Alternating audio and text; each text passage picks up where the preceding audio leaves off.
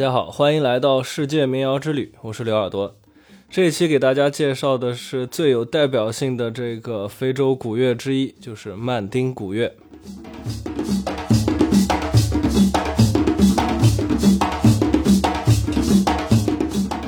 正如我们上一期所说。那西非古乐的传播啊，还是非常不错的。在国内呢，已经有很多关于曼丁古乐的资料了。所以说呢，这一期啊，我主要从自己接触曼丁古乐的视角来给大家介绍。先从我们的身边开始说起，然后呢，再回到非洲。说到非洲鼓，大家会想到的是什么呢？可能很多朋友脑海中最先出现的画面啊，并不是一些黑人鼓手合奏鼓乐的场景。而是呢，国内的小酒馆啊，或者旅游景区啊，那种古城的街道上，两三个人组成的小乐队，乐队里除了歌手和吉他手，还有一个人就是打着非洲鼓的鼓手呀。实际上，非洲鼓包含了很多不同的鼓，我们比较常见的那种高脚杯形状的鼓啊，叫做金贝。金贝鼓呢，因为方便携带，容易上手，音色好听，那就非常适合。简单配置的这种流行歌曲啊，或者是民谣歌曲，给他们打节奏，这也导致它呢就成为了一种小乐队的标配，非常自然的就融入了中国本土的这些音乐当中。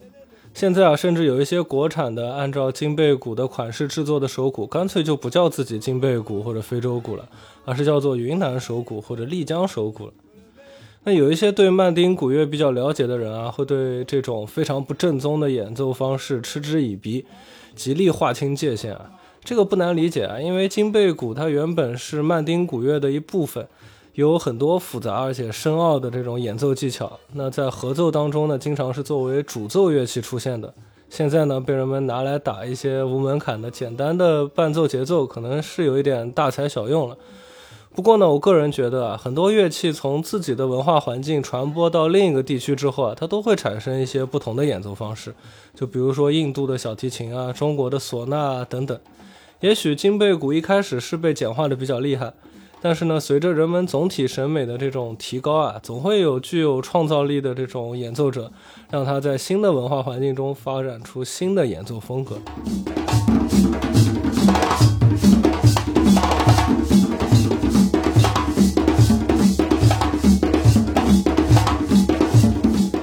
金贝鼓呢，主要就是用两只手去拍打嘛，也没有什么别的，像摇铃啊、牛铃啊之类的配件，所以说呢，上手去拍出一个简单的节奏，并没有什么难度。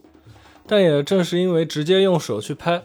那么人对于手的控制啊，要比鼓棒什么的要细致很多了，所以说金贝鼓能够表达出来的音色也是极其丰富的。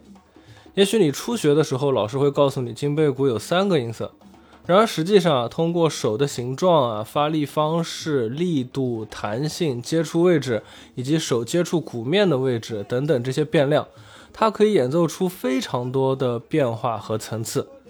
虽然我们之前说过非洲鼓乐的节奏律动高度复杂，但是呢，有很多演奏者啊，在对各种节奏融会贯通之后。依然会觉得能够控制好音色才是演奏金贝鼓最大的学问。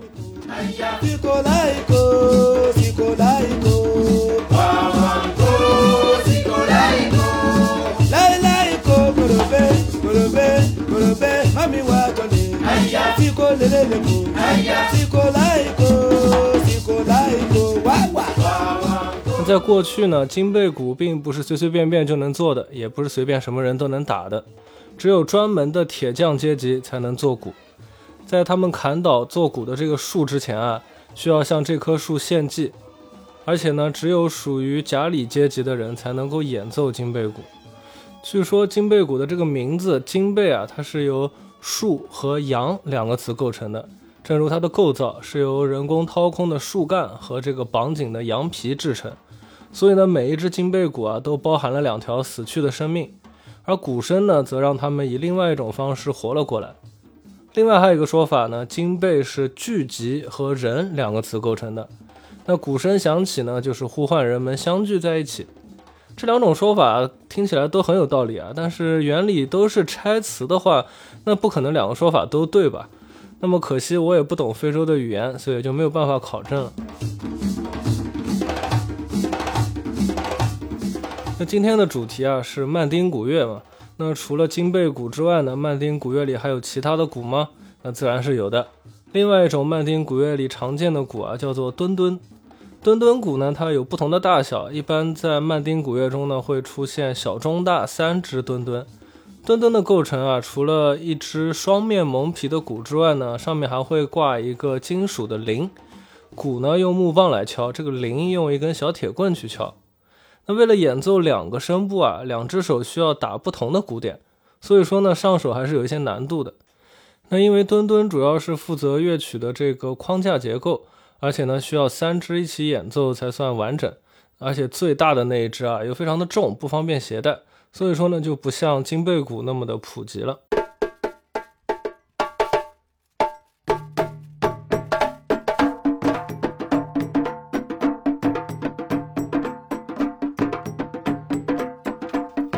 接下来我们回到非洲，首先介绍一下曼丁古乐里的“曼丁”这个词是怎么来的。十三世纪到十七世纪啊，西非有一个非常强大的帝国，叫做曼丁帝国，它也叫做马里帝国。它的领土包含了今天西非的好几个国家。那他们的民族呢，叫做曼德。当时呢，使用的官方语言叫做曼丁歌语。后来曼丁帝国它分裂了，曼德人呢也就分成了很多分支的民族。但是他们依然共享着一些音乐传统。我们之前提到过的这个格贝猎人啊，他也是曼德人的一支。他们呢有一句谚语，叫做“如果你建造一座城市，城市里没有鼓手，那它就不是一座城市。”由此可见啊，鼓手对于西非社会的重要性。在西非呢，不管是过去的国王啊、首领啊，还是现在的国家领导人啊、地区领袖，他都以拥有一支优秀的鼓乐队为荣。而且无论他们走到哪里啊，都要带在身边。每当自己出席重要场合的时候呢，就一定要奏响鼓乐，以壮国威。那几内亚一九五八年独立之后啊，总统曾经呢就亲自组建国家艺术团，吸纳了全国最优秀的音乐家和舞蹈家，并且让这个表演团体与自己一起进行外交访问。每到一处呢，就会进行表演，以展示该国的传统文化。其中呢，也就包括中国。据说毛主席就看过他们的表演。那结合这些内容呢，我们再来看一看这期的标题，说鼓手是社会的栋梁，应该不算过分吧。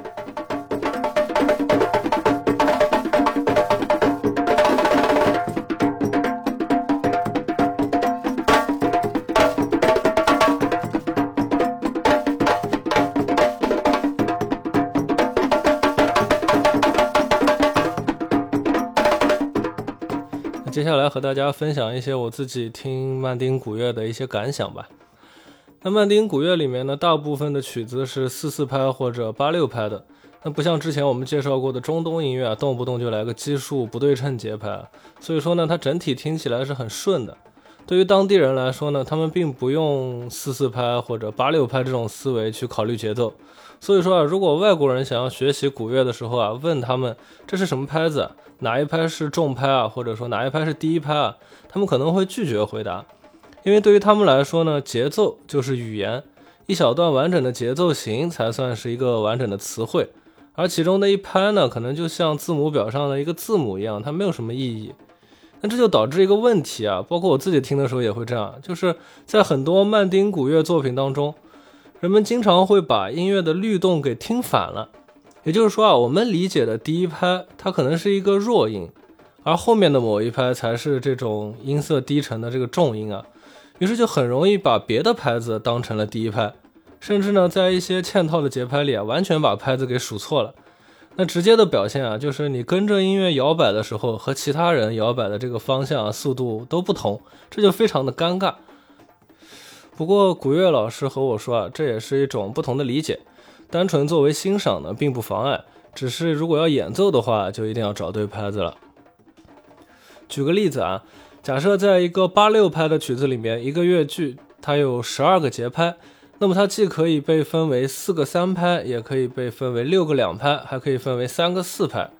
那当不同的声部按照不同的强弱节拍去演奏的时候呢，就产生了嵌套。于是有人听到的这个二拍，它就是探戈；有人听到的是四拍，它又是一种进行曲的感觉；有人听到的是三拍，那它又有圆舞曲的感觉。那不仅如此啊，鼓手还会演奏很微妙的拖拍，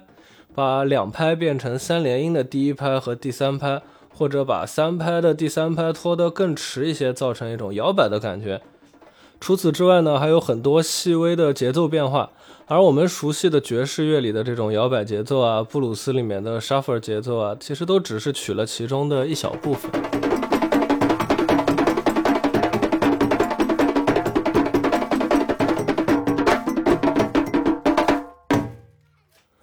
实际上呢，他们不按照我们习惯的方式去数拍子啊，并不是他们故意使坏，也更不是他们不会。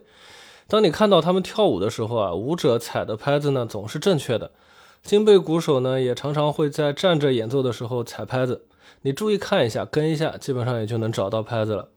也许他们的初衷就是，如果你想要和他们一起演奏，想和他们演奏的一样，那就必须从感性上去体会这些节奏的含义，而不能像分析词汇那样去学习。但说实话，对于从小没有生长在那种环境中的人来说啊，真的很难像他们一样去理解节奏。那用西方音乐理论那种比较理性思维去分析节奏呢，其实是外国人学习西非音乐的一个无奈的选择吧。接下来给大家播放一首古乐曲的分解，让大家能够更好的从这个每一个声部去理解这个像一个交响乐一样的古乐是怎么构成的。大家首先会听到一个像前奏一样的一个影子啊，这个叫做口令，它来确定这个曲子的速度和节奏。接下来呢，就开始有这个墩墩鼓出现了。第一支墩墩鼓的音调比较高，然后它上面还有一个零的声音，构成两个声部。接下来进入了第二支墩墩鼓，让之前的那两个声部变得更加丰富了，就有两个零和两个墩墩鼓了。那接下来会有第三个墩墩鼓，它更加的低沉。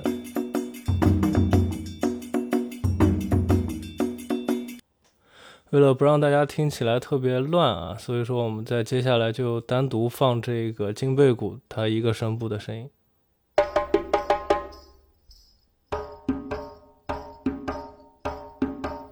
大家可以听到，这个其实就是一个重拍并不在第一拍上的这样的节奏。你听到这里可能不信啊，你可能觉得不就是大咚哒大咚哒吗？那接下来我把它们合在一起放。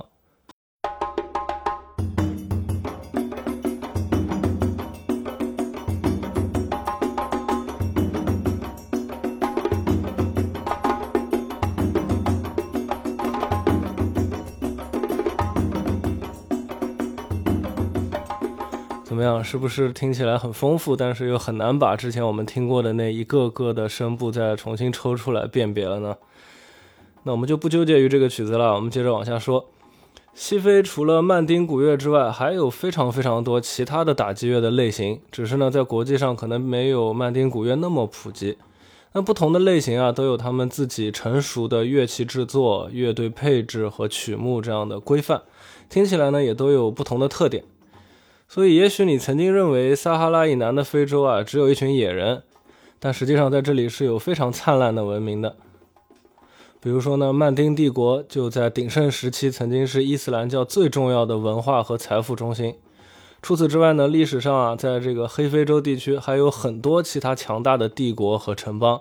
只可惜呢，他们不用文字去记录历史，所以很多文明毁灭了也就毁灭了，只能在其他文明的记录当中，让我们从侧面了解一些。那另一方面来说呢，虽然没有文字让他们的文明得以完整的继承，但是如此复杂多样的音乐却在音乐家当中代代相传。那这些音乐家呢，有自己的种姓或者说是社会阶级。那下一期我们会给大家介绍一下这些非洲文明的守护者。